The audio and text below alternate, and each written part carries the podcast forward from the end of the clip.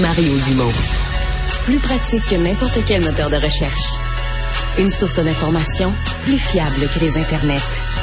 Pour savoir et comprendre, Mario Dumont.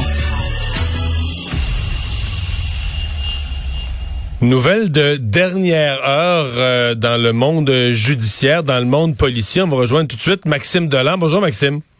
Salut Mario. Alors, il y aurait eu fusillade euh, quoi à Laval et euh, la, la, victime, la personne visée est quelqu'un d'assez connu. Oui, puis j'aurais envie de te dire c'est quasiment une nouvelle de dernière minute parce que ça vient vraiment de se produire là, il y a à peu près 10-15 minutes. Euh, c'est un des ténors du crime organisé montréalais, le fils de Vito Rizzuto, donc Leonardo Rizzuto, qui a été euh, atteint par balle en fin d'après-midi sur l'autoroute 440 à Laval. Euh, tu comprendras que j'ai très peu d'informations pour le moment. Par contre, ce qui est confirmé, c'est que il y a quelqu'un, un ou des suspects, qui ont ouvert le feu sur Leonardo Rizzuto alors qu'il se trouvait vraisemblablement dans une voiture. Ce qu'on me dit, c'est que Leonardo Est-ce qu'on sait dans quel quartier de Laval, dans quel coin? Euh, autoroute 440 et euh, autoroute 13. Si je me trompe pas, c'est quartier Sainte-Dorothée. Euh, je, je, vous dis ça sous toute réserve.